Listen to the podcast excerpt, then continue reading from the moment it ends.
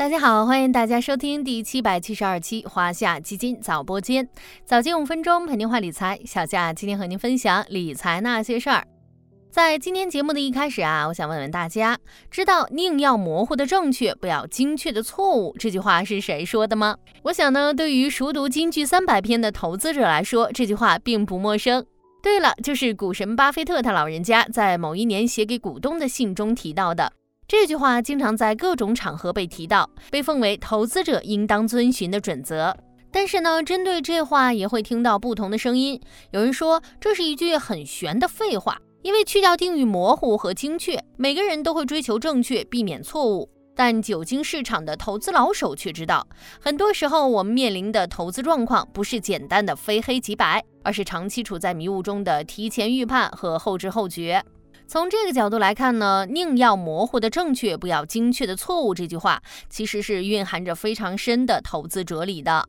先来一波科普，聊聊模糊的正确和精确的错误。想象一下哈，你在浓雾密布的丛林中迷路了，只能依稀通过太阳辨别方向。你知道要往东走才能走出这片丛林，但丛林中只有一条道路，不知道通到哪个方向。反正看起来和日出的方向并不一样。这个时候，你有两个选择：一是沿着日出的方向走，虽然不知道前面有什么，但总是沿着正确的方向在走，这就叫做模糊的正确；另一个选择呢，是沿着唯一的那条路走，沿途没有那么多的泥泞，但大概率并不是走出丛林的方向，你也不知道这条路会把你带到哪个方向，这啊就叫做精确的错误。上面这两个选择的差异就在于，模糊的正确尽管模糊，但方向是对的。成功的要素在不断的累积，即便最终的结果并不是你想要的，或者是最理想的，但也相差不远。而精准的错误看起来是精心的设计、精打细算，但连方向都弄错了，怎么可能到得了终点呢？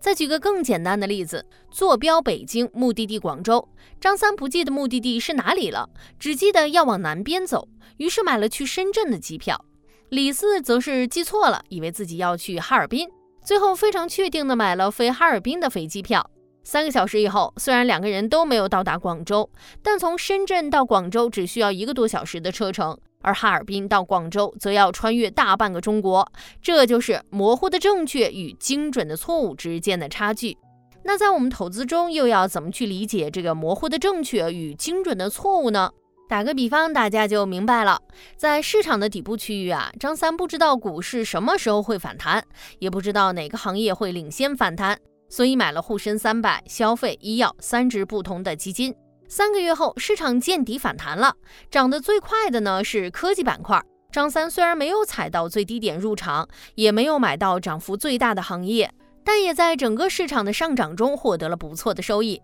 而李四一直认为市场还会跌，始终观望不进场，所以就看着 A 股从三千点涨到四千点，再从四千点涨到五千点。这两个人的投资选择就形象地演绎了投资中模糊的正确和精准的错误。那么我们要怎么才能避免自己成为李四而做好张三呢？其实啊也不难，首先是最基本的，放弃对短期行情的预测。市场短期走势受到各种不可测因素，甚至是不可抗力因素的影响，想要做到弹无虚发的精准预测，基本是天方夜谭。模糊的正确强调的是一个正确的范围，而不是精确到某一个数值。说白了就是侧重于对某个时期大方向的把握。所以啊，不要孜孜不倦地去试图找到那个精确的低点或顶点，判断清楚大方向就足够了。然后呢，通过一些指标大致评估市场和行业所在的位置，并为自己划定布局区、观察区、撤退区等等不同的区间。比如说，把行业估值列入参考指标，历史分位点低于百分之五十进入布局区，也就是值得投资的范围。百分之五十到百分之七十进入观察区，依然可以投资，但需要谨慎观察市场环境的变化。高于百分之七十就进入撤退区，因为估值逐渐高起，需要见好就收了。类似于这样估值参考做出的决策，不一定是百分之百的准确，但这种模糊的正确却能提高我们的投资效率，尽量避免犯下重大的错误，尤其是南辕北辙的错误。最后，坚持定投。在一个经济健康向上的市场，股市与权益资产的长期走势大概率也是向上的。作为投资者，参与到里面，然后通过定投的方式来平滑短期风险和不确定因素，其实就是坚持了投资中最基本的模糊的正确原则。还是那句话，投资市场并不存在，也不需要百发百中的狙击手，做一个保持大概率正确的机枪手就足够了。将少犯错、持续获得小胜作为投资目标，就是普通投资者更聪明的投资之道了。好了，今天的华夏基金早播间到这里就要结束了，感谢您的收听，我们下期再见。